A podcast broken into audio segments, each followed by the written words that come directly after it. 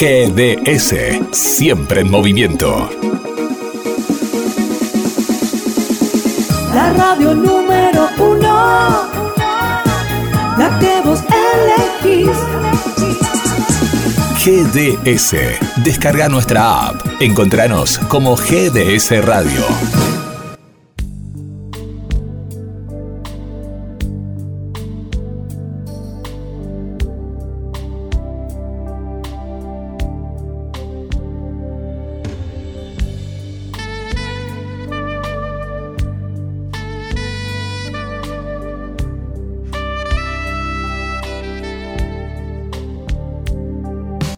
Buen día, bienvenidos a GDS Radio Mar del Plata, los integrantes de la Escuela de Vida para Padres con Hijos Fallecidos, a través de este programa que se llama Dialogando con la Vida, queremos llegar a toda la comunidad para reflexionar sobre temas que nos ayuden a crecer como personas cada día.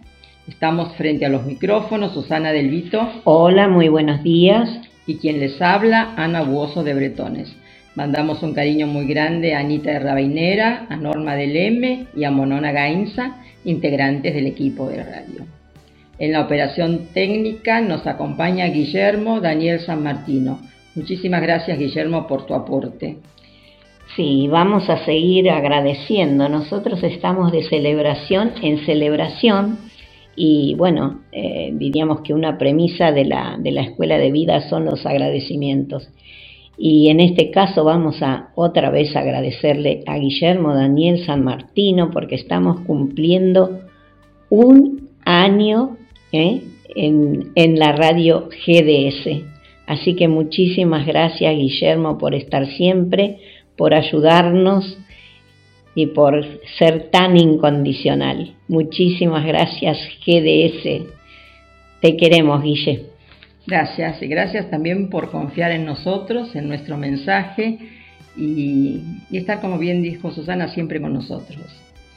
Esperamos el llamado de los oyentes para compartir la reflexión y también sus opiniones con mensajes de voz o escritos o por WhatsApp al teléfono más 54 223 424 6646. Reitero, mensajes de voz, escritos o WhatsApp al teléfono más 54 223 424 6646.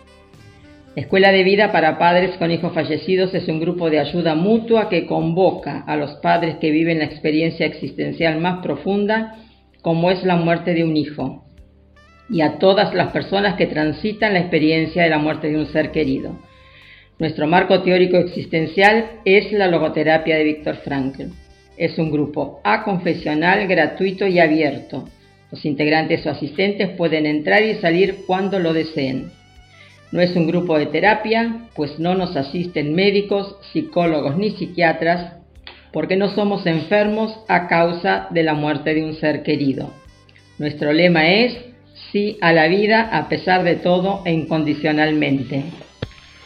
Nuestro próximo encuentro presencial se va a llevar a cabo el próximo lunes 4 de diciembre a las 20 horas en salones parroquiales de Nuestra Señora de Fátima, Güemes sin número entre Alberti y Rawson.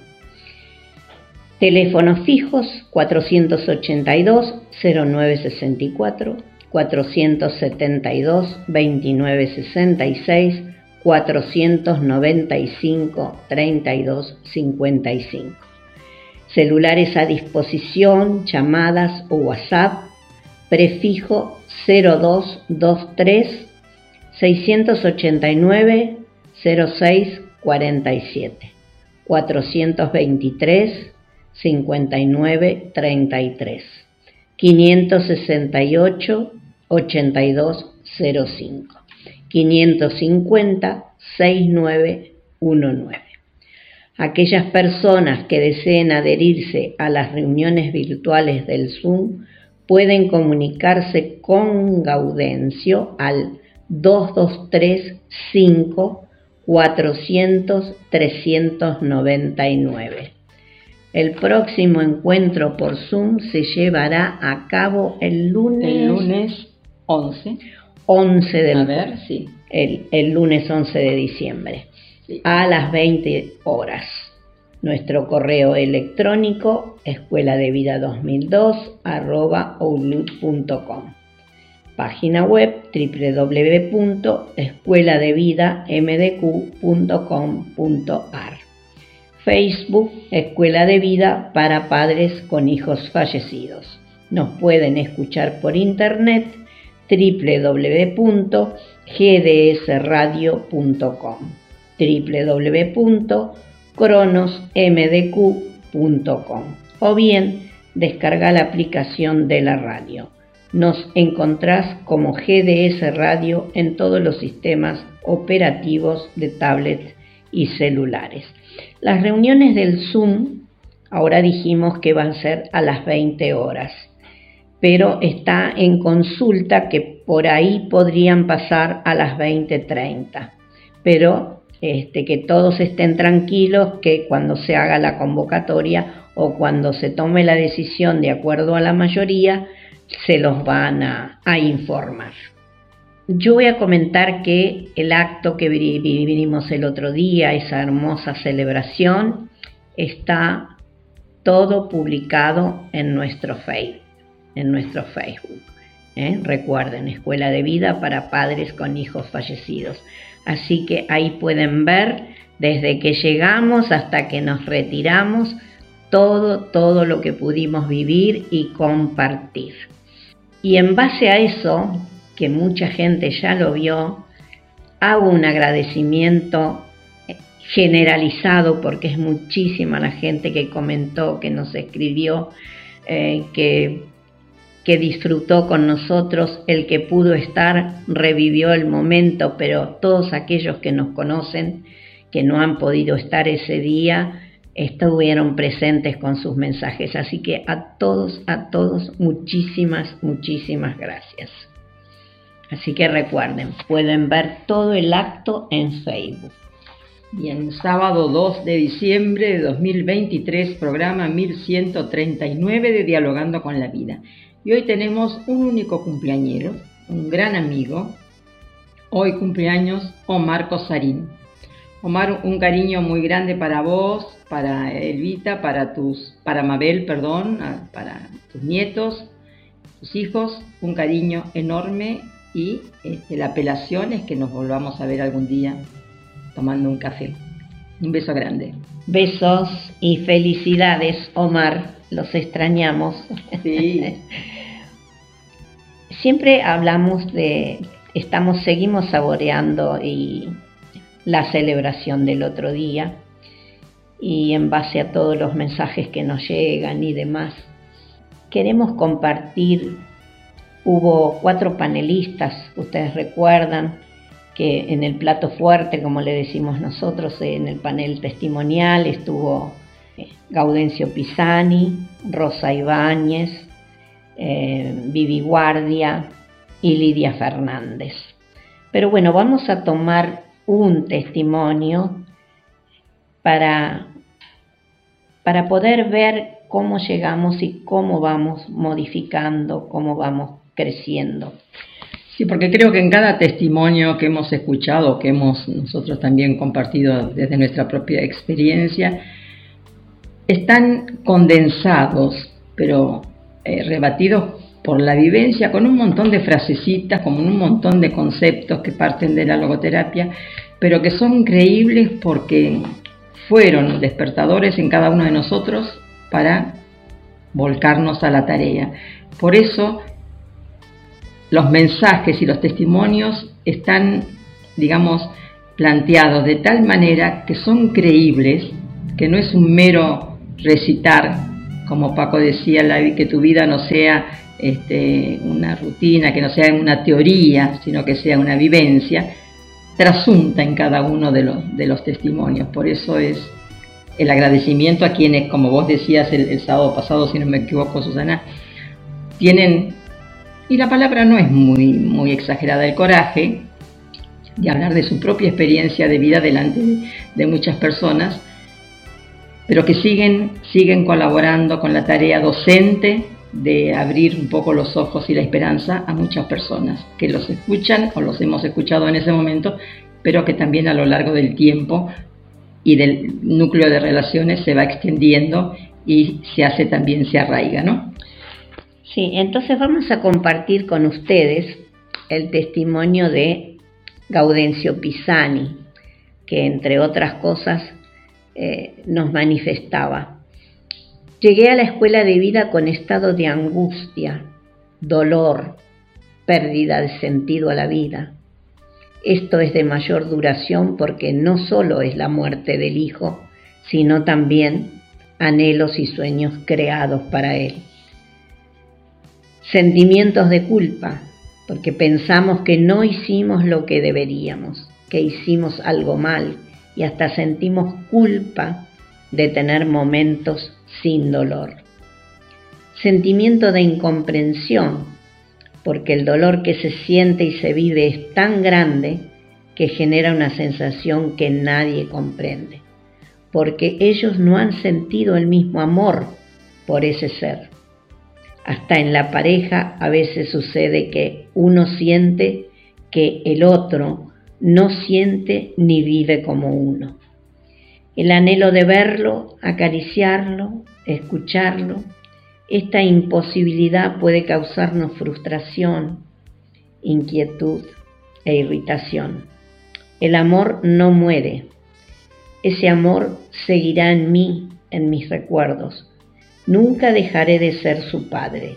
Desde la noticia de su gestación me convertí en su padre y eso nadie me lo quitará, ni siquiera la muerte. Audencio manifiesta, mm, entre tantas cosas, eh, un hecho que está muy al alcance de, cada uno de nosotros el haberlo vivido y, habernos cuestionado en un determinado momento. La ambivalencia en el sentimiento de culpa, que yo siempre digo que tiene que ver con la omnipotencia de ser padre, y el no permitirnos disfrutar. Muchos a lo largo de tantos años han escuchado a Gaudencio en las reuniones eh, de grupo, en las presenciales, decir que llegó un día a la escuela de vida acompañando a Rosa en donde estábamos preparando un asado, una fiesta. Y la primera reacción fue, ¿a dónde me metí? Esta gente parece que... gente está loca. Está loca, ¿no? Este, y quiso salir corriendo y después por Rosa, por su esposa, volvió a los 15 días. Eso fue en mayo, donde nosotros celebrábamos el primer asado comunitario. Y en noviembre estaba en una comisión de fiesta para ayudar a armar y a, celebrar ese, asado, esa, comida que nos reunía a todos los padres y a toda la familia.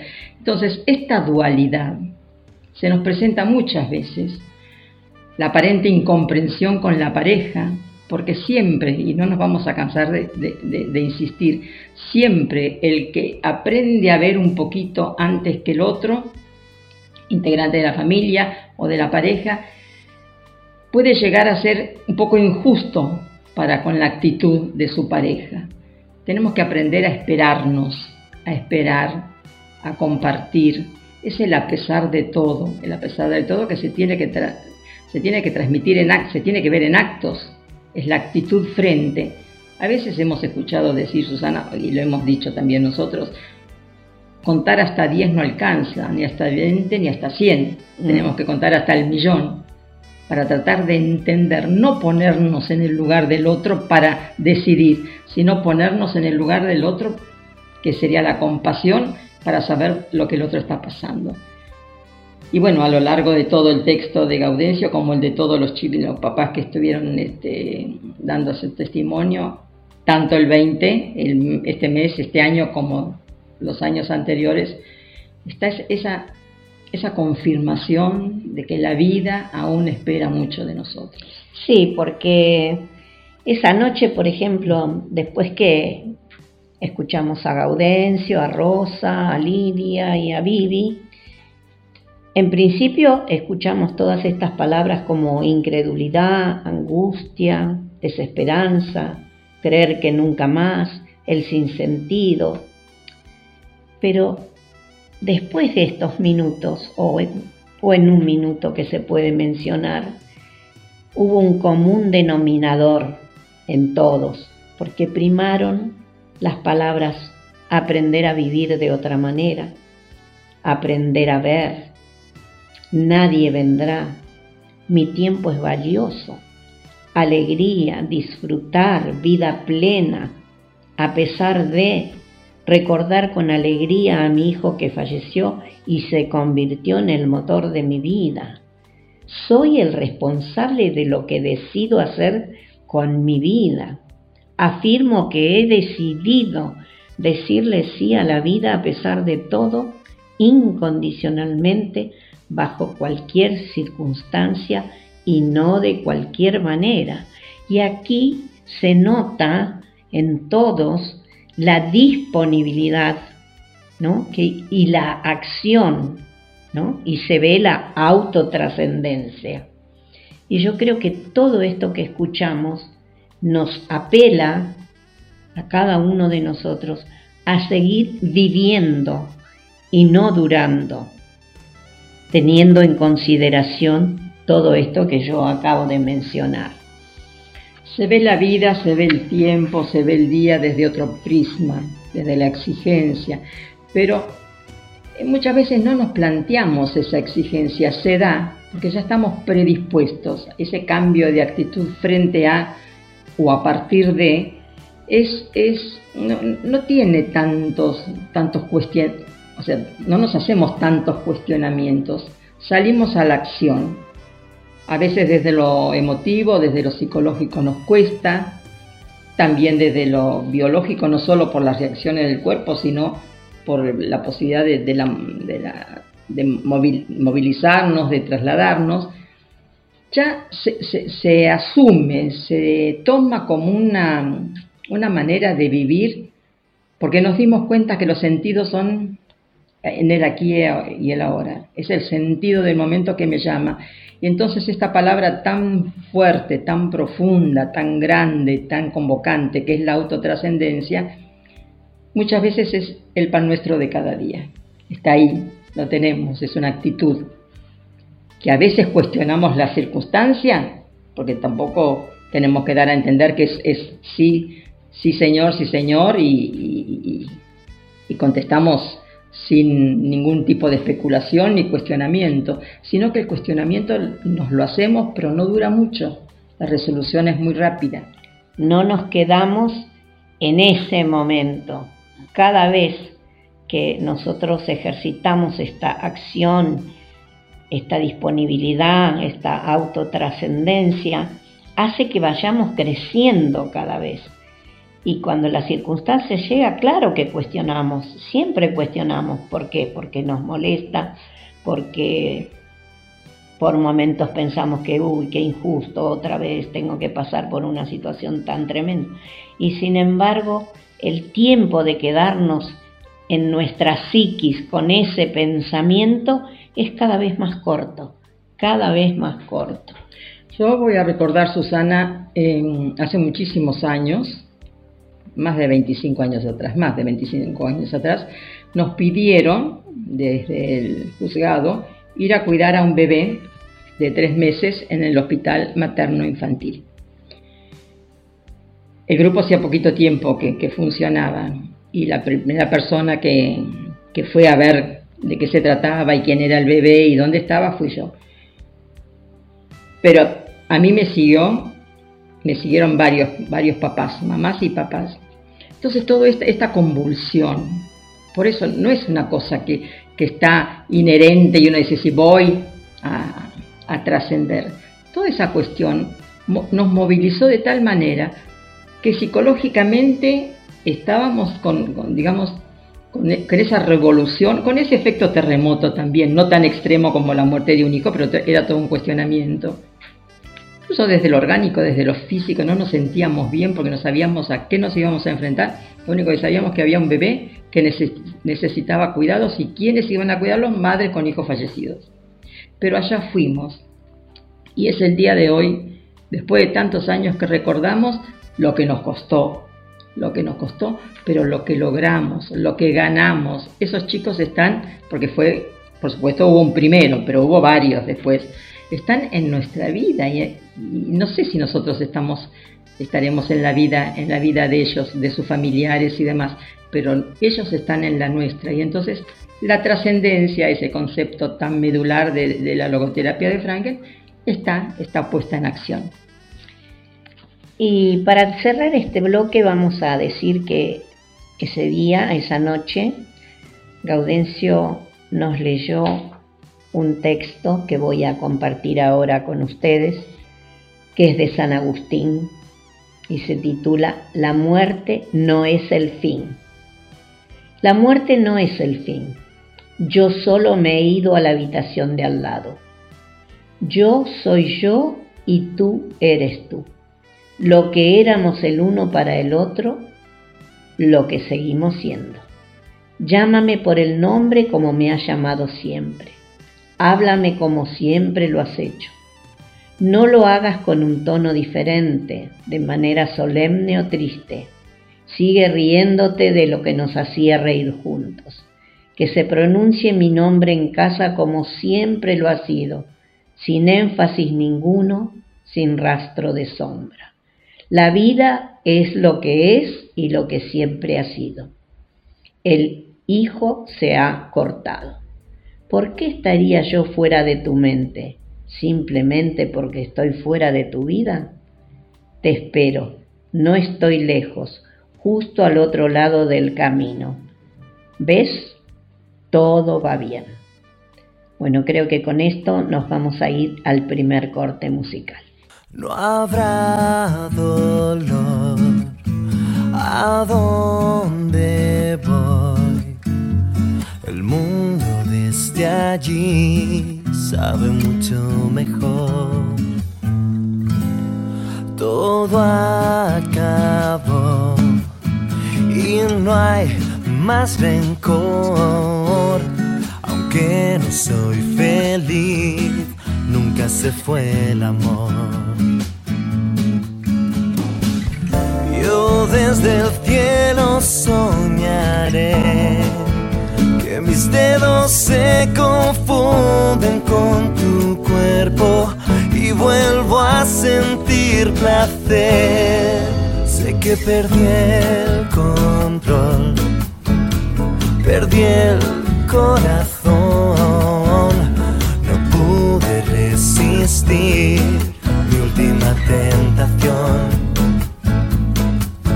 Me llorarán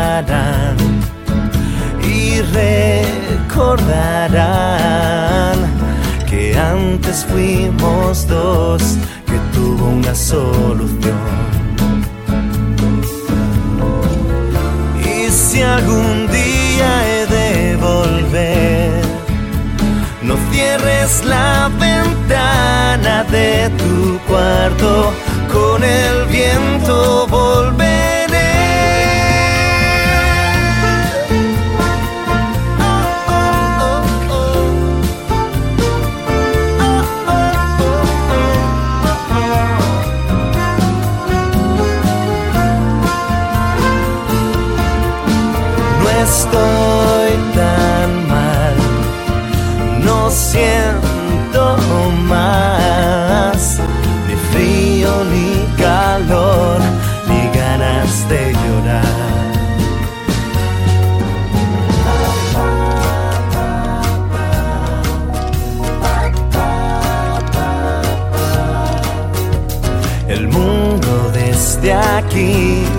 Sabe mucho mejor.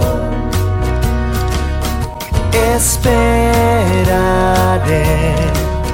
a verte otra vez. La muerte no es el fin. La muerte no es el fin. La muerte no es el fin. Solo un eterno adiós.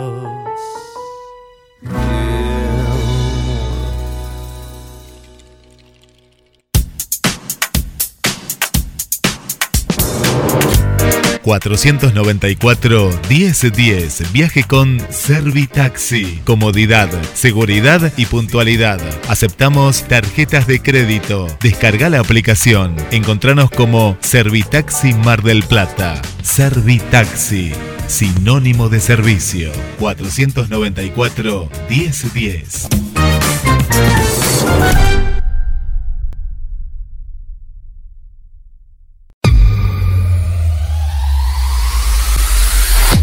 Casino Celu Apuestas. Grupo Bet 91 Red. Las únicas. Jugás sin límite de apuestas. Se pagan premios en su totalidad. Comunicate con tu cajera de confianza. Ayelén Sayas. Al 223 5 92 2876. Búscanos en Instagram. Casino.ayebet91.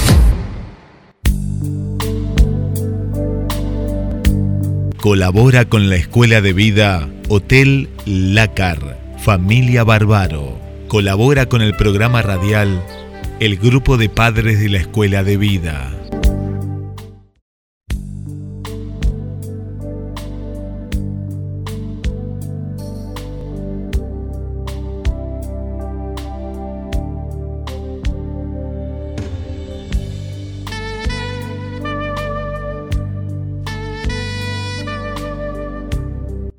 Estamos otra vez en contacto con nuestros oyentes y comentábamos eh, Susana y yo que no podemos dejar de mencionar el, el sustracto que es nuestro marco teórico existencial de la logoterapia de Víctor Frankl.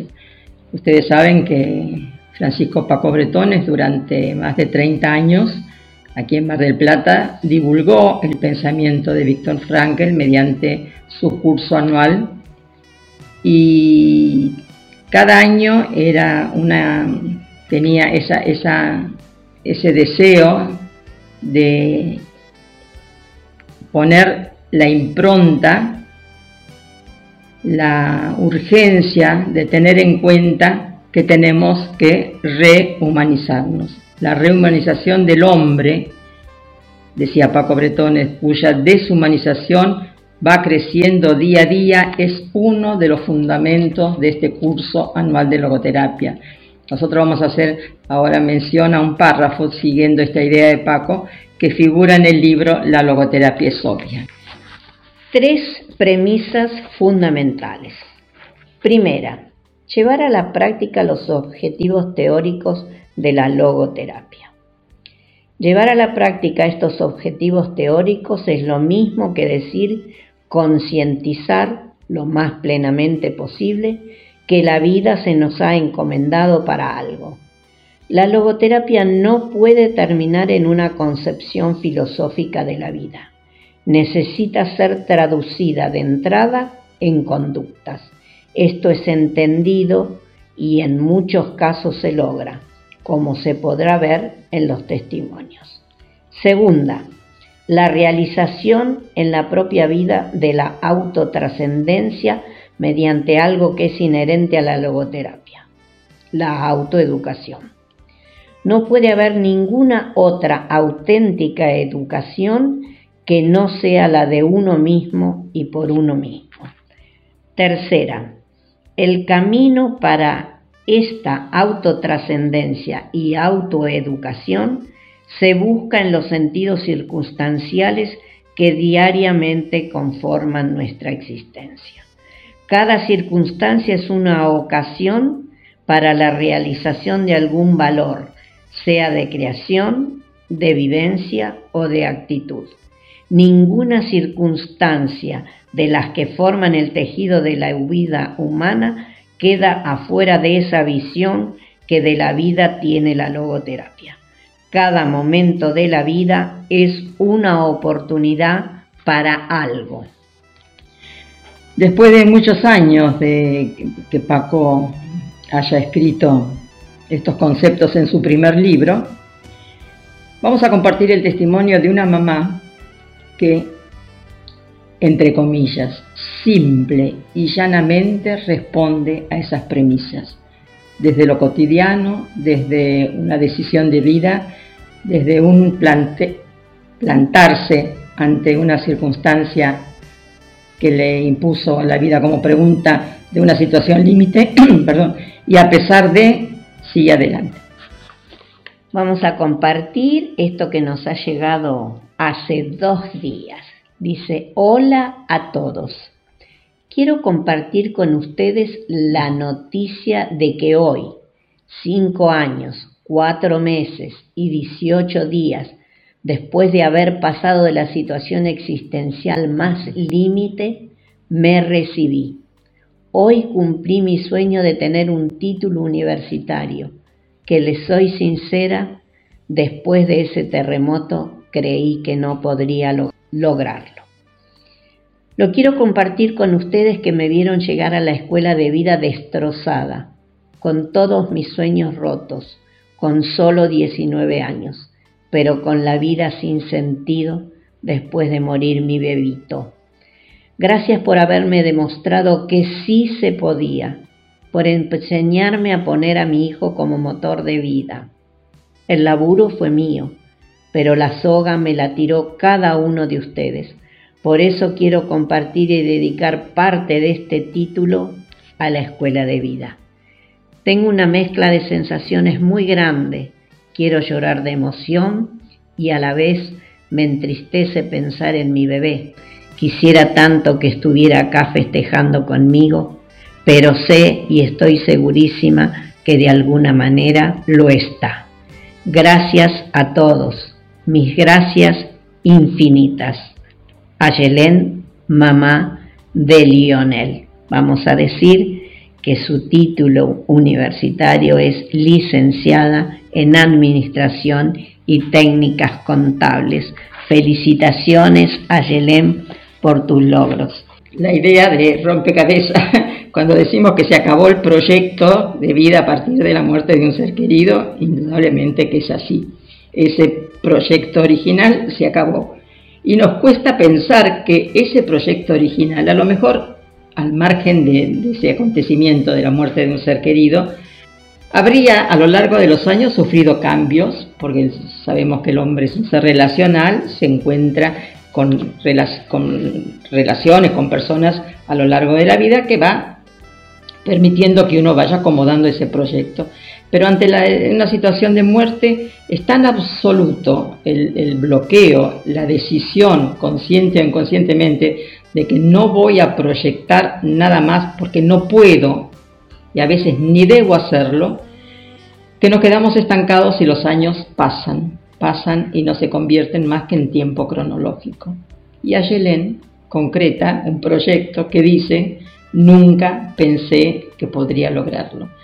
¿Qué quiere demostrarnos? De que tenemos la capacidad de formular un nuevo proyecto de vida. Y como bien decimos Susana, a ese ser querido, ese hijo, esos hijos, otros familiares, amigos, los ponemos en un lugar que nos apuntalan para poder rearmar o armar un nuevo proyecto de vida.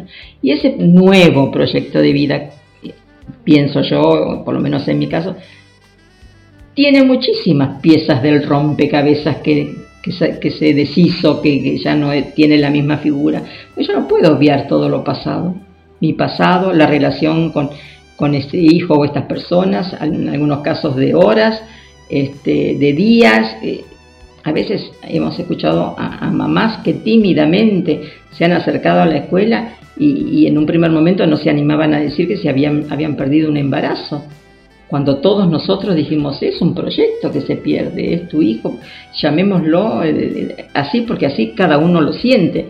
Entonces, esa posibilidad de decir, a pesar de, voy a tenerlo en cuenta como motor que me impulsa desde adelante, eh, que me arrastra, bueno, Ayelén clarito, sencillito, lo expone, lo, lo, pone a consideración de, otros, lo, lo comenta, lo transmite y esa es la parte que nosotros hablamos siempre de hacer docencia, docencia de vida. ¿Se minimiza el dolor de otro, los fracasos del otro, la angustia del otro? No, es una bocanada de, aire fresco, ¿no? La verdad que al escuchar las palabras de Ayelén, uno que la ha visto llegar, como ella bien lo describe acá, esto nos hace corroborar una vez más que ese sí a la vida a pesar de todo no es una declamación, porque dentro nuestro algo nos apela a seguir viviendo y dignamente. Entonces uno va buscando el camino y viendo cuando comienza a ver las oportunidades aparecen, es cuestión de tomarla. Esa soga, que ella se refiere a la soga que me tiraron. Nosotros tiramos la soga, las herramientas o como cada uno quiera llamarlo. El tema es que ella se agarró y esto nos sirve para todos, no solamente en el caso de Ayelem, para cada persona que llega. Y también eh, nosotros en este caso en particular estamos hablando de la celebración de la escuela, estamos hablando de, del fallecimiento de los hijos, pero todos estos conceptos logoterapéuticos que se convierten en herramientas para decirle sí a la vida, lo puede utilizar cualquier persona. Esto no es, no es solamente para nosotros. O sea, la logoterapia en sí es para todo el mundo, porque nosotros desde la escuela de vida podemos comprender por el crecimiento que hemos hecho durante estos 32 años a otra, otras personas que pasan por situaciones límite y que la minimizan. Dice, bueno, pero no es lo no es como ustedes que pasaron por la muerte de un hijo. Y sin embargo, nosotros decimos, no, no es no hay que minimizar lo que vos sentís, lo que vos expresás, lo que te está pasando, porque el dolor es tuyo y nosotros desde la escuela de vida comprendemos a esas personas. Ahora también, Susana, ¿cuántas veces nosotros mismos, y hemos escuchado también a papás, que se, molestan un, poco cuando alguien de su entorno le llega con una problemática que si uno tuviera que medir la intensidad, al lado de la muerte de un ser querido es mínima, pero en eso también está el crecimiento de las personas que integran la, la escuela de vida, que sabemos diferenciar el hecho de la persona. Si esa persona está convulsionada, está perdida, necesita ayuda y consejo, no necesariamente tiene que ser un interlocutor con un problema de extrema gravedad. La otra persona se frena, o a veces son tan verborrágicos que nos invaden y no nos dejan tomar un poco de distancia. Pero la cuestión, eh, digamos, la, prestancia es de uno y ahí volvemos a la disponibilidad. ¿Qué mejor que uno, si se quiere en una medida, eh, que no, no, podemos medir el dolor, pero la intensidad de la situación límite nos amerita como para poder escuchar, negaría la escucha, negaría el diálogo, el hecho del encuentro para darle, darle motivos para que reconsidere su manera de pensar, de analizar la situación y, saber que nosotros hemos podido contribuir a ello. O sea, no hay una selectividad de circunstancias, de situaciones, de personas, no hay una categorización de, de la vida, de hechos de la vida, todos son importantes. Aquí y ahora la persona es importante y a veces uno dice, sí, pero cuando te dicen que bien que estás si supieras, la procesión va por dentro, discúlpenme, pero yo eso ya no lo, no, yo ya no pienso así porque la procesión va por dentro, como queriendo decir, estoy haciendo un gran esfuerzo, eso ya es una cuestión mía, íntima, que yo no la tengo que argumentar. Porque cada uno sabe la intensidad de su dolor, de su sufrimiento, de, su trascendencia y no. Esa es una situación de vida mía.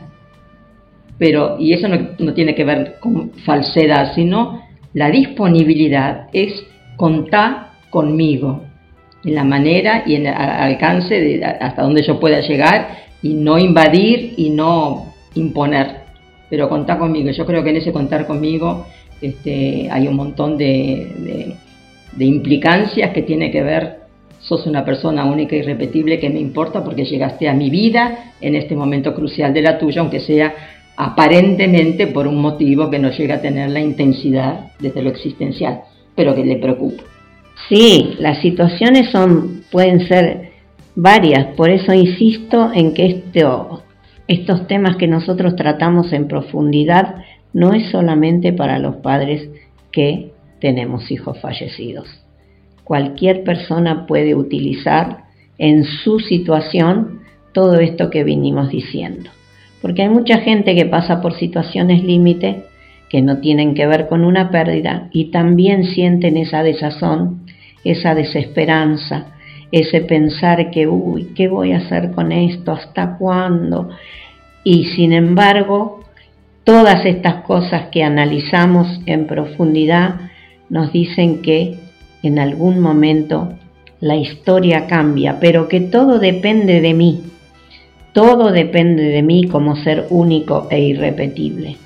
Todo es si yo lo decido, si tomo, si le pongo actitud, si afronto el problema, lo acepto y voy viendo momento a momento qué es lo mejor para poder seguir viviendo lo más serenamente posible.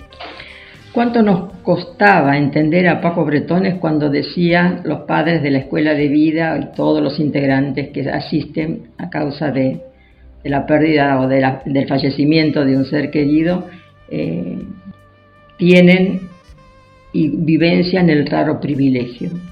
Yo creo que si más de uno hubiese podido, a Paco lo tachan de la lista de integrantes de la escuela de vida, porque, y es el día de hoy como se van agregando papás eh, nuevos por primera vez y que asisten a las reuniones este, no, hace mucho tiempo, también le choca. Esa, esa, inversión, ese entendimiento del raro privilegio es lo que muchas veces decimos nos hace manos de obra calificada. Y volvemos al tema. En las situaciones más tremendas podemos compartir, ayudar y estar en disponibilidad.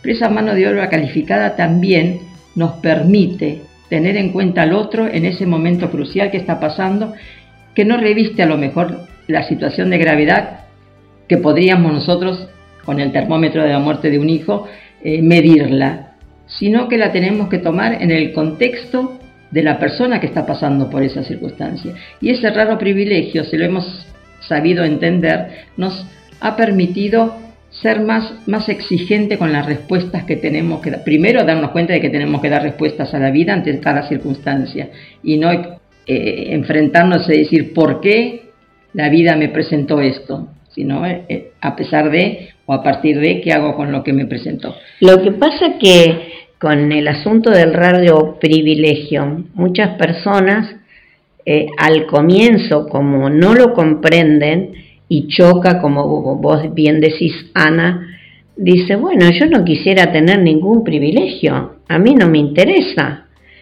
Pero la cosa es así, hemos hecho en vida todo lo que hemos podido por ese hijo, por ese ser querido, ¿no? Como decía Paco, haré lo imposible para que no muera. Pero una vez consumado el hecho, tengo que aprovechar la ocasión para hacer mi vida fecunda, estar en estado de disponibilidad, ver al otro, primero verme a mí, primero ver mi vida, porque si yo no veo mi vida ni apuesto a la vida, poco puedo hacer por el otro. Pero una vez comprendido esto, yo creo que todos por eso aprendemos a decirle sí a la vida y a estar en estado de disponibilidad, accionar y autotrascender, como dije antes. El raro privilegio nos lleva también a cuestionarnos quién merece ser feliz, pero eso sería un capítulo aparte. Esa es la facultad que tenía Paco Bretones de dejarnos eh, muchas noches eh, en vela tratando de asimilar Aceptar en primer momento no se aceptaba lo que él decía, vamos a ser sinceros, pero tenía la, la cualidad de apuntar algo bien existencial, bien certero, sin mala intención, sin masoquismo, y después la consecuencia, bueno, hoy hablamos de Gaudencio y de Ayelén, dos testimonios, pero después podríamos este, compartir otros daban en el blanco, por lo menos esa inquietud existencial de poder rever nuestra vida, al margen, como siempre insistimos, de una situación límite. Esas vidas eh, monótonas, sin sobresalto, con esa supuesta tranquilidad, dice, bueno, yo estoy bien, hago la mía, no tengo altibajos. Acá tampoco decimos que hay que buscarse problemas, para poder comprobar que, que tenemos la facultad de afrontar. Pero si estamos en disponibilidad, si hablamos de la autotrascendencia, si hablamos del salir y del hacer y del sentido, indudablemente que la vida no corre por un, un valle, corre por a veces este, terreno accidentado. Y en ese terreno accidentado, ahí como dicen, en el campo se ven los pingos, ¿no? en, la cancha. en la cancha. En la cancha se ven los pingos. No, decimos bendito, bendito este, problema, problema, o circunstancia. Pero no se lo puede negar que en cualquier momento aparece.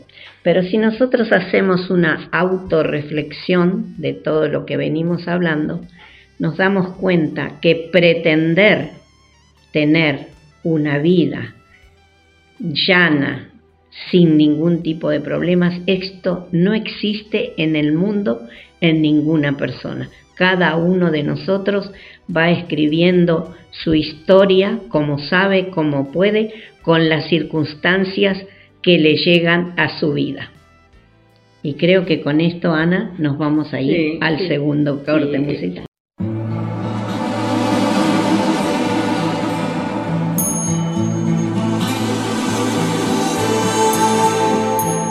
es la nostalgia, un ramito de hollín, un tenue velo del color del añil,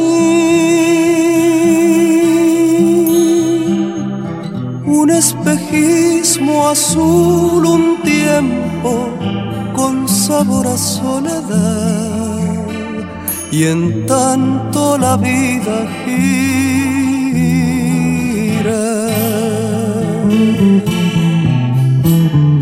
Es la nostalgia, un verso de Martín, rumor de pasos, el eco de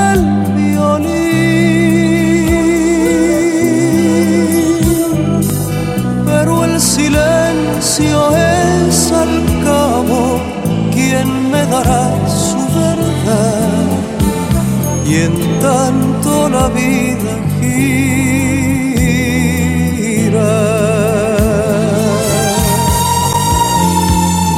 Esta nostalgia, un balsecito gris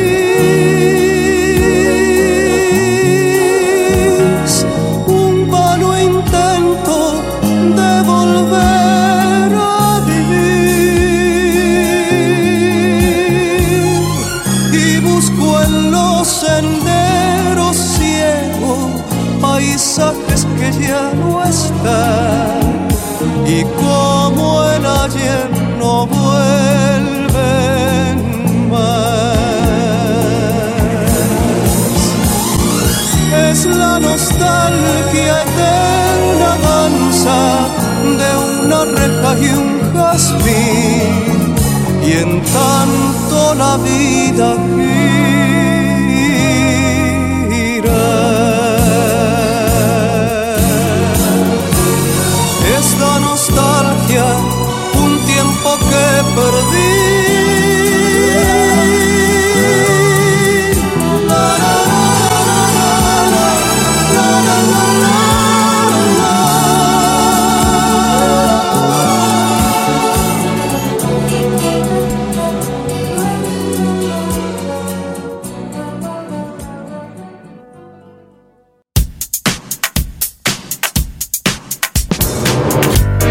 494 1010. Viaje con Servitaxi. Comodidad, seguridad y puntualidad. Aceptamos tarjetas de crédito. Descarga la aplicación. Encontranos como Servitaxi Mar del Plata. Servitaxi.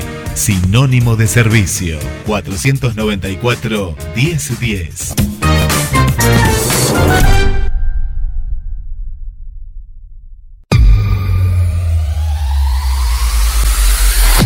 Casino Celu Apuestas. Grupo Bet91 Red. Las únicas. Jugás sin límite de apuestas. Se pagan premios en su totalidad. Comunicate con tu cajera de confianza. Ayelén Sayas. Al 223 5 92 2876. Búscanos en Instagram. Casino.aybet91.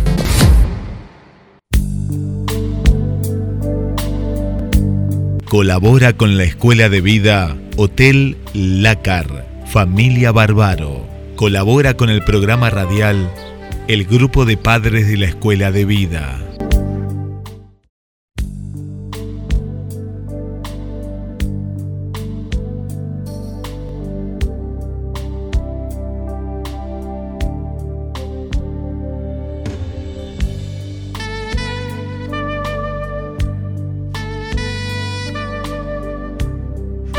Seguimos en contacto con nuestros oyentes, gracias por acompañarnos. Y e indudablemente que tenemos la idea y el concepto y la vivencia de que la vida sin altibajos, sobre rieles, llana, no existe o si existe, cuando nos animamos a reflexionar sobre lo que hacemos y dejamos de hacer, nos damos cuenta de que es una vida que tendría que tener un poquito más de, movimiento, de acción. Entonces también eso nos sirve para rectificar un poco el rumbo. Cada vez que queremos comunicar, queremos compartir algún texto, nos llegan un montón de, sugerencias, especialmente para las fiestas, para fin de año, el Día del Amigo, que realmente hay personas, hay autores, hay poetas y escritores que ponen en palabras y en versos sentimientos y deseos que cada uno de nosotros eh, eh, los hace propios, ¿no? Un poquito lo que decíamos siempre con Elio, con Elio Aprile. Desde Elio vos pones desde tu condición de filósofo y poeta, pones en palabras un montón de sensaciones y, pensamientos nuestros. Bueno, ese es el arte del poeta y del filósofo. Entonces ahora vamos a, vamos a, compartir un texto muy lindo que le hicimos llegar también a todos los integrantes de la Escuela de Vida y a toda la, la gente amiga que estuvo en la celebración en la semana pasada. Queridos amigos, imposible atravesar la vida sin que un trabajo salga mal hecho, sin que una amistad cause decepción, sin padecer algún quebranto de salud, sin que alguien de la familia fallezca, sin que un amor nos abandone, sin equivocarse en un negocio. Ese es el costo de vivir. Sin embargo, lo importante no es lo que suceda, sino cómo reaccionamos nosotros. Si te pones a coleccionar heridas eternamente sangrantes, vivirás como un pájaro herido, incapaz de volver a volar. Uno crece cuando no hay vacío de esperanza, ni debilitamiento de voluntad, ni pérdida de fe. Uno crece al aceptar la realidad y al tener el aplomo de vivirla. Crece cuando acepta su destino y tiene voluntad de trabajar para cambiarlo. Uno crece asimilando y aprendiendo de lo que deja detrás, construyendo y proyectando lo que tiene por delante. Crece cuando se supera, se valora y da frutos. Cuando abre camino dejando huellas, asimilando experiencias y siembra raíces. Uno crece cuando se impone metas sin importarle comentarios negativos ni prejuicios, cuando da ejemplos sin importarle burlas ni desdenes, cuando se es fuerte por carácter, sostenido por formación, sensible por temperamento y humano por nacimiento. Cuando enfrenta el invierno, aunque pierda las hojas, recoge flores aunque tengan espinas y marca camino aunque se levante el polvo. Uno crece ayudando a sus semejantes, conociéndose a sí mismo y dándole a la vida más de lo que recibe. Uno crece cuando se planta para retroceder, cuando se defiende como águila para no dejar de volar, cuando se clava como ancla en el mar y se ilumina como estrella, entonces uno crece. ¿Vos querés que yo siga hablando, Susana? No puedo. es un texto que a mí me, apasiona, lo tengo a mano muchas veces porque lo que decía, ¿no? Hay alguien que escribió una semblanza de lo que puede llegar a ser la vida de uno mismo, ¿no? De cualquiera de nosotros. Y, y es bueno repasarlo, es bueno tenerlo en cuenta porque eh, uno se siente identificado sabiendo que la impronta tiene que ser de, nosotros mismos, ¿no? De cada uno de nosotros. Y ahora vamos a, compartir con ustedes un testimonio de un querido amigo, Hugo, también alumno de, del curso de logoterapia. Y Hugo decía, después de varios años de interesarme por la logoterapia, llego a conclusiones claves en mi vida, descubiertas por la logoterapia. Primero, como hombre quiero hacerme persona y esto lo consigo por mis actitudes ante la problemática diaria en mis decisiones ante mi familia y mis semejantes. Estoy más cerca de saber si lo que hago es un valor y lo que siento al realizarlo. Esto me ha dado más seguridad personal y tranquilidad espiritual. Segundo, como médico he llegado a comprender actitudes que antes tenía con los pacientes sin saber por qué las hacía. Hoy tengo fundamentos para aconsejar a mis pacientes y los resultados que tengo aplicando lo que me dice la logoterapia son muy notorios porque veo que al enfermo que lo trato en su integridad como persona, se siente mejor y le ayudo a llevar su enfermedad o secuela de la misma, con más dignidad por haber tomado otra actitud ante ella. Siento en mí el gran cambio, con la actitud que tomo ante los hechos. Esto me ayuda y a su vez, y lo más importante, puedo ayudar al otro que es lo que vale. Sé que si mi actitud es para realizar un valor, esto me cuesta y si lo logro, tengo la vivencia de sentir la satisfacción de lo realizado. Llego a comprender lo importante que es la actitud ante la circunstancia. Sé que soy libre de tomarlo y que si soy responsable en mi actitud será algo positivo. Si no, no será lo mismo y en mi vida habré perdido una oportunidad de realizarme que no se repetirá nunca más. Por eso quiero que mi actitud sea libre y responsable.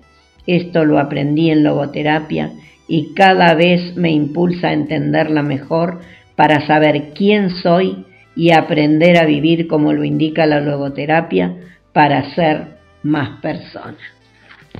Uno de los pensamientos más insistentes del doctor Víctor Frankl ha sido rehumanizar la psicología, la psiquiatría y la medicina. El ejemplo, el testimonio de Hugo nos lleva a hacer notar la diferencia, ¿no?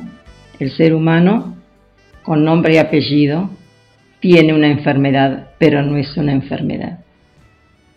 Y el profesional, entendiendo eso, acompaña al enfermo, único y repetible, en su periodo de, enfermedad y de atención. Hay una riqueza de humanidad entre esas personas que uno cuando puede tomar un autodistanciamiento se da cuenta que son momentos únicos y trascendentes. Quienes hemos estado acompañando a seres queridos en internaciones, en largas, eh, por largos periodos, nos hemos dado cuenta, nos hemos percatado a veces de, por supuesto, sin juzgar y sin hacer una, una diferencia, que muchas veces se han perdido esas ocasiones de contacto, de comunión, de común unión entre el médico y el paciente o la persona que necesita de, de su sabiduría, de su profesión.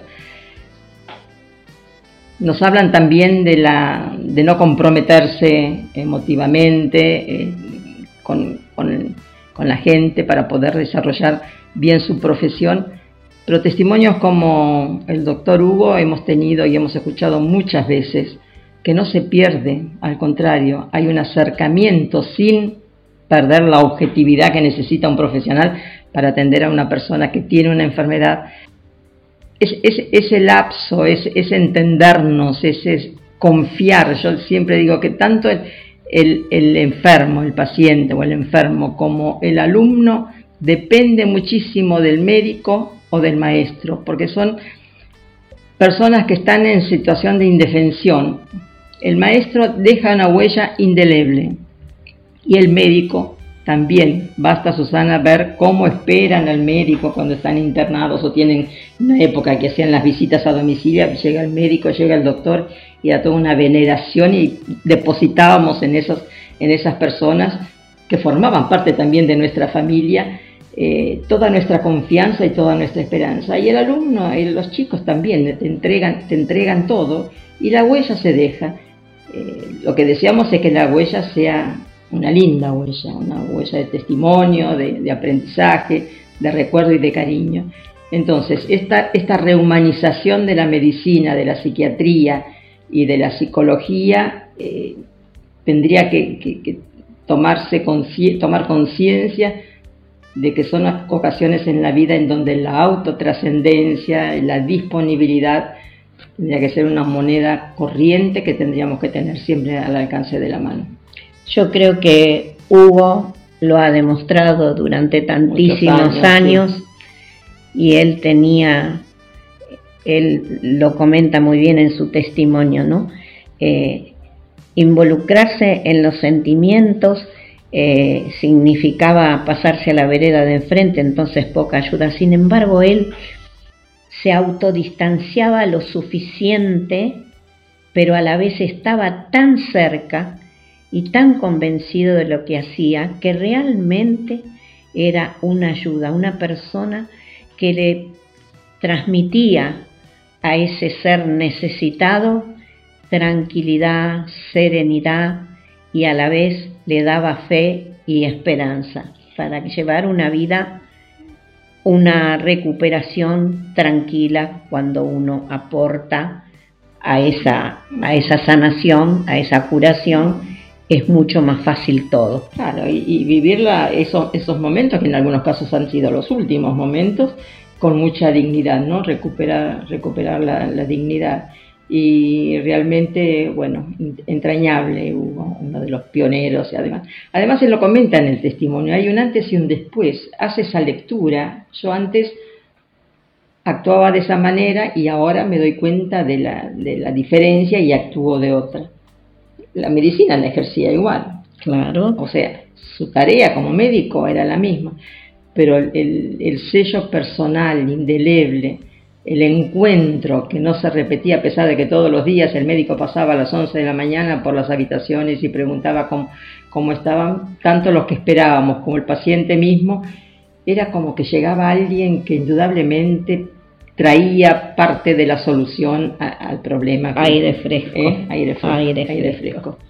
Bueno, creo que con todas estas reflexiones eh, ya estamos en los finales del programa. tendríamos un montón, ¿no es cierto, Susi? Especialmente si vamos en los a los libros de Paco con, los testimonios. Sí, pero vamos a, decir algo eh, con respecto a las reuniones, porque esta semana después de la celebración, hemos tenido casualidad, causalidad o coincidencia, varios llamados para solicitarnos ayuda, para saber dónde estamos. Así que les vamos a reiterar que nuestro próximo encuentro va a ser el lunes 4 de diciembre a las 20 horas en salones parroquiales de Nuestra Señora de Fátima, en la calle Güemes sin número entre Alberti y Rawson. Así que todo aquel que necesite de nosotros, estamos en disponibilidad, los esperamos. También, Susana, recalcamos como siempre que pueden las personas interesadas pueden ir con familiares, con amigos, que el grupo es gratuito, no es un grupo religioso y como vos bien marcaste, eso sí, muchísima gente, muchísima gente se comunica por teléfono para averiguar familiares directos de las personas que pasan por el fallecimiento de, un ser querido, amigos, conocidos. Eh, todo el mundo quiere aportar, y quiere colaborar con ese ser que a lo mejor le cuesta levantar el teléfono o decidirse y cuando ve que pasa el tiempo finalmente, cuando lo deciden, llaman. Y nosotros acá estamos, disponibles. Así que yo le digo hasta el sábado que viene, muchísimas gracias por acompañarnos. Nos reencontramos el sábado a las 12 del mediodía. Muchas gracias.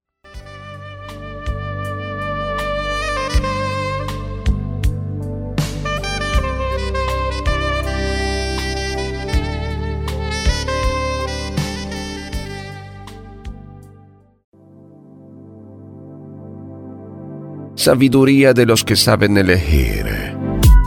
GDS Radio. Escúchanos en www.gdsradio.com.